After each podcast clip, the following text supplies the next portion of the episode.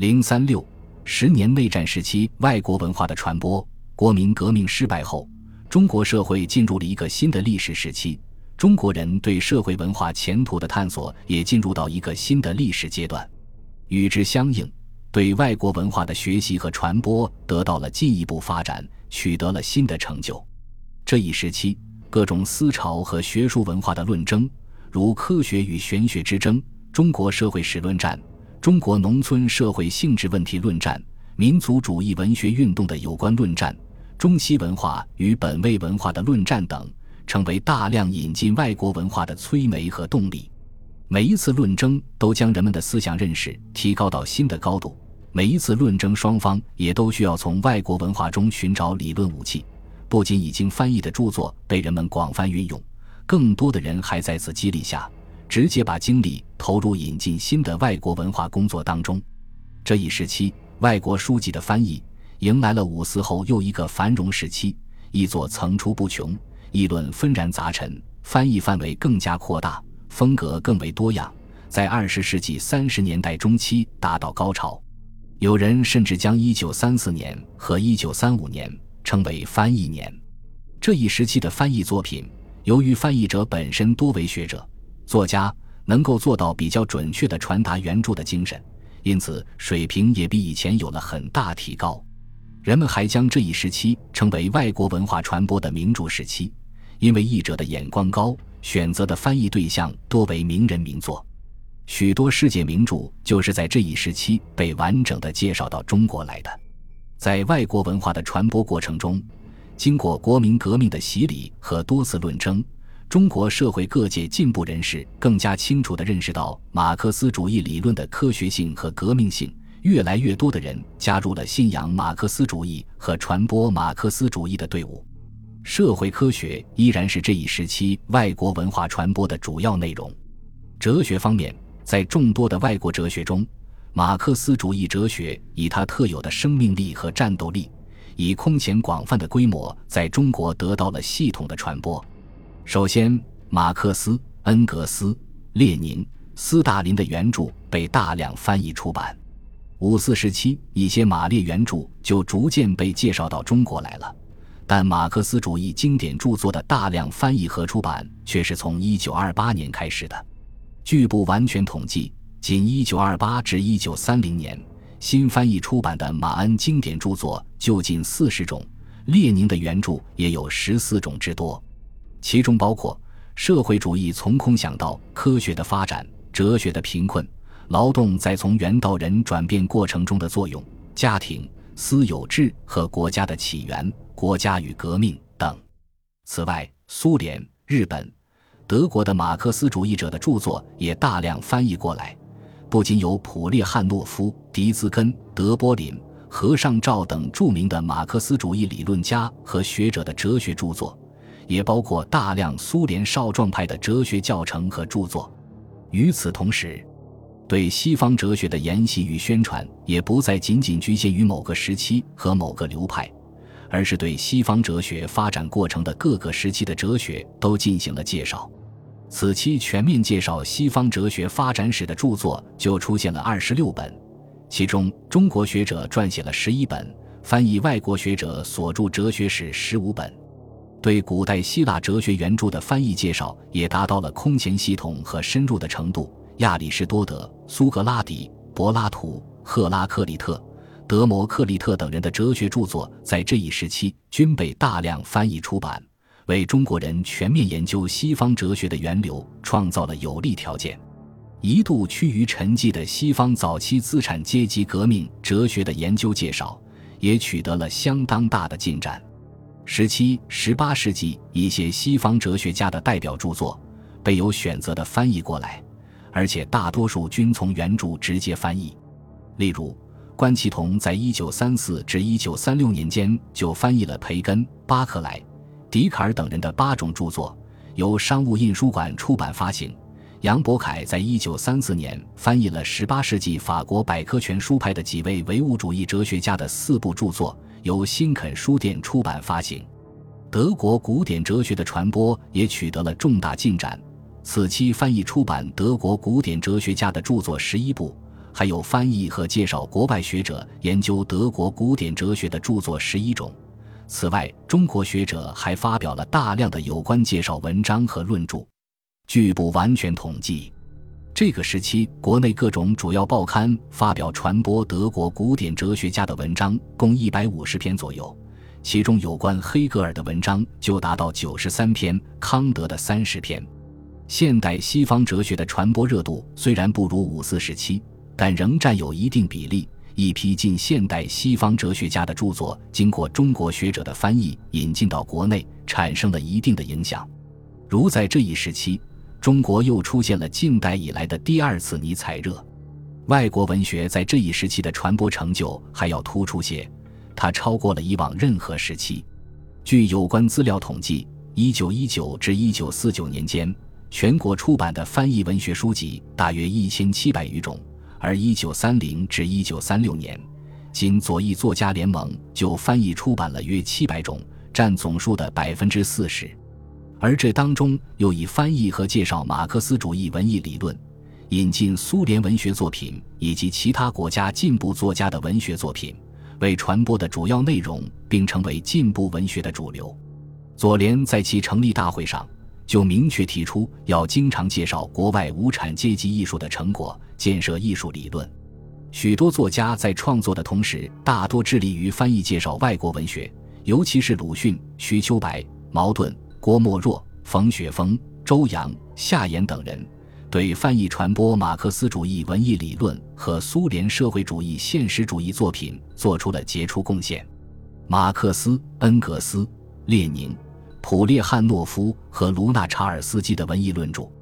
如苏共中央关于文艺问题的会议记录及决议汇编文艺政策；普列汉诺夫的艺术论；马克思恩格斯和文学上的现实主义；列宁的托尔斯泰《俄国革命的镜子》；托尔斯泰和他的时代等都被翻译过来。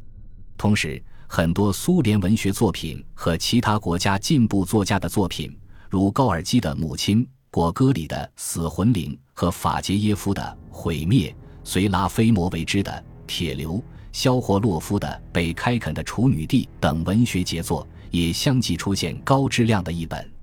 这些进步文学的输入，如同普罗米修斯把天火带到人间一样，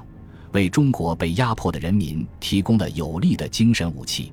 鲁迅和茅盾还创办了中国文学史上第一个专门刊登外国文学作品和理论著作的译文杂志。此外，还有许多不同国家、不同时期的优秀文学著作，通过中国文化人的努力被引进到国内。例如，1935至1936年，上海生活书店出版发行的《世界文库》就陆续刊行了苏俄、法、美、英、西班牙、希腊、挪威。德国、波兰、比利时、意大利等十二个国家的一百多部文学名著，其中包括长短篇小说、诗歌、传记等多种文学形式，介绍了塞万提斯、勃朗特、巴尔扎克、莫泊桑、雨果、斯汤达、易卜生、海涅、哈代、托斯妥耶夫斯基、托尔斯泰等许多名家名作。在美术方面，西方的近代艺术继续传播和发展的同时，第一次世界大战后在欧洲兴起的现代美术运动，也在这一时期影响到中国国内。各种西方现代艺术教育被采用，现代美术流派得到介绍，中国美术进一步纳入世界文化的发展潮流。在西洋画方面，受西方影响，也出现了诸如学院派、印象派、新印象派、后期印象派、野兽派。新写实派、理想派等艺术流派，建筑艺术在西方文化的影响下，也开始引入第一次世界大战后兴起的现代主义建筑形式和风格。历史学方面，马克思主义史学的传播有了较大发展，一批马列主义的历史学理论论著被系统翻译到国内，如恩格斯的《家庭、私有制和国家的起源》《原始基督教史论》，梅林的《历史的唯物主义》等。还有一些马克思、恩格斯有关历史理论的论文集和专题文选发表，以马克思主义为指导的外国史学著作也大量介绍进来，如塔尔海马的《现代世界史》，苏联历史学家波卡洛夫等的《唯物史观世界史》等。在此基础上，中国进步历史学家开始自觉运用马克思主义来研究历史，发表了不少马克思主义的历史学著作。与此同时，西方资产阶级的历史学在中国的传播也取得较大收获。这一时期对西方著名史学理论和史学名著的翻译引进，数量之多、规模之大，是整个民国时期所仅有的。很多在西方很有影响的历史著作被译成中文，范围涉及历史研究的许多方面。不少著作的译本还不止一个，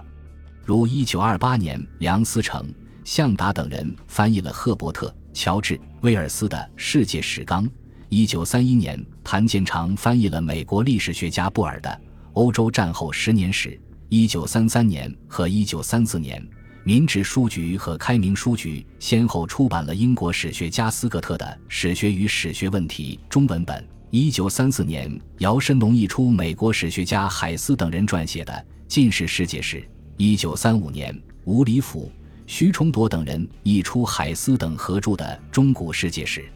此外，著名史学家如美国的班兹、绍特维尔、桑代德、汤姆生、法国的拉波波尔、英国的赫伊兰等人的著作也或多或少地得到翻译介绍。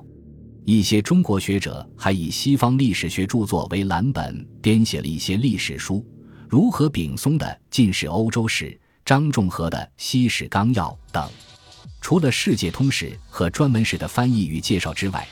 这一时期，国别史的翻译与研究也发展较快，且不仅仅局限于发达国家、亚洲、非洲一些国家的历史研究和历史著述也有介绍。一九二七至一九三七年，西方社会学、经济学理论在中国得到了较为深入的传播。社会学方面，许多名著被翻译出版，如黄文山译素罗金的《当代社会学说》，杨东孙译摩尔根的《古代社会》。黄陵双译阿伯尔《系统社会学》，钟兆林译《社会思想史》和《社会变动论》，王立译《社会分工论》，周谷成译《社会学大纲》等。一些著名西方社会学家还来华或应邀来华讲学，如1929年，美国社会学家、人文趣味学的创始人罗伯特·帕克来华讲学，传播其理论。1932至1933年，他再度来华。推动了实地研究的进展。一九三五至一九三六年，英国功能学派的创始人之一布朗应燕京大学社会学系吴文藻的邀请来华讲学，开设比较社会学和社会学研究等短期课程，并指导林耀华等中国学者的博士论文。另外，西方著名社会学家萨皮尔、阿伦斯堡等人也都曾于此期来华讲学，对中国社会学的发展产生了积极影响。经济学方面，二十世纪三十年代，国内专门的经济杂志约有五十种，其中绝大多数都将介绍和研究西方经济思想理论作为重要的工作来开展。大量西方资产阶级经济学著作被翻译介绍过来。王元化、王造时、陈作谋、王亚南、郭大力等人先后翻译了李施特、李嘉图、克莱士、迪尔等人的著作。不少学人还自传著作介绍西方经济学理论，如刘炳林的《经济学》、赵兰平的《经济学》均多次再版，在国内影响很大。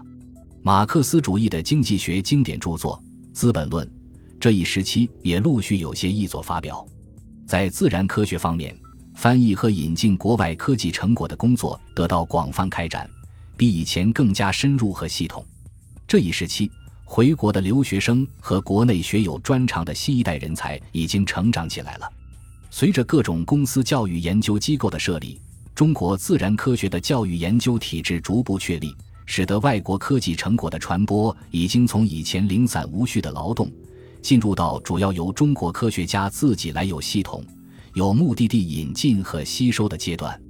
一些自然科学名著，如哥白尼的《宇宙之心观念》。牛顿的《自然哲学之数学原理》，哈维的《心学运动论》，巴斯德的《酸教的生理学》，彭加勒的《科学之价值》等，分别被翻译介绍到国内。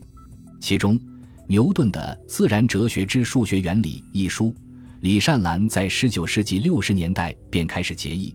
但直到70年后的一九三一年，才由郑太普完整的翻译过来，圆成了这场延续了七十年的科学翻译梦。正如有的学者指出的那样，该书所说明和规定的人们可以继续检测的方法，无疑是为近代中国科学界提示了一个全新的重要领域，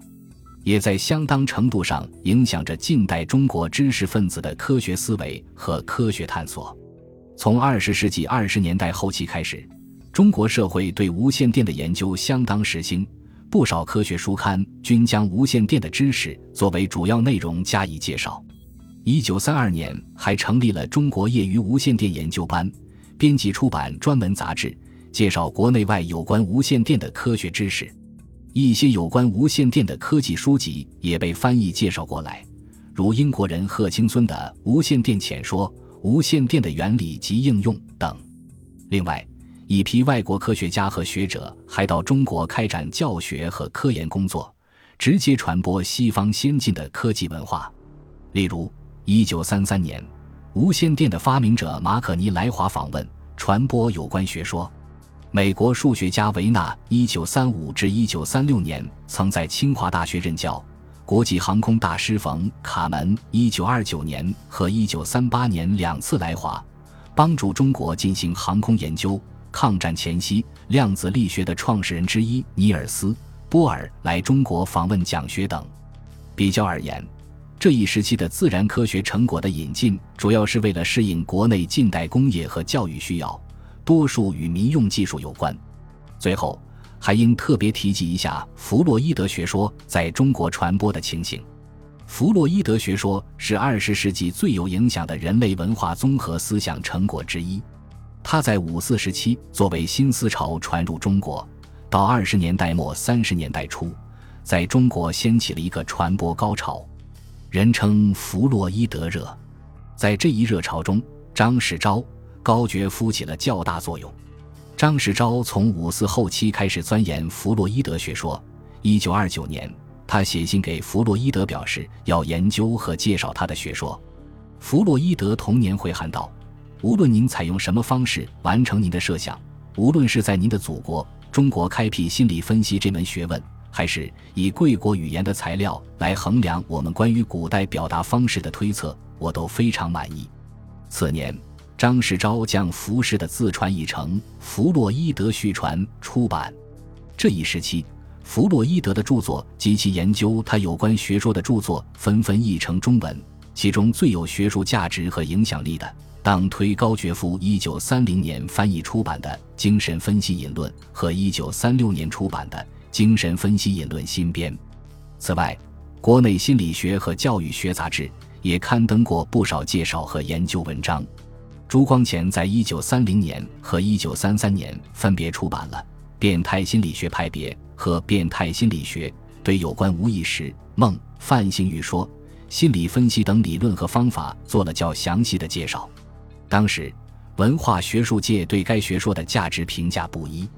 但无论如何，他对我国心理学、教育学、文艺学、美学等学科的研究产生了一定的影响是事实。尤其是对文艺创作的影响相当明显，郭沫若、杨振声、张爱玲等人的作品中就留下了此种影响的鲜明印记。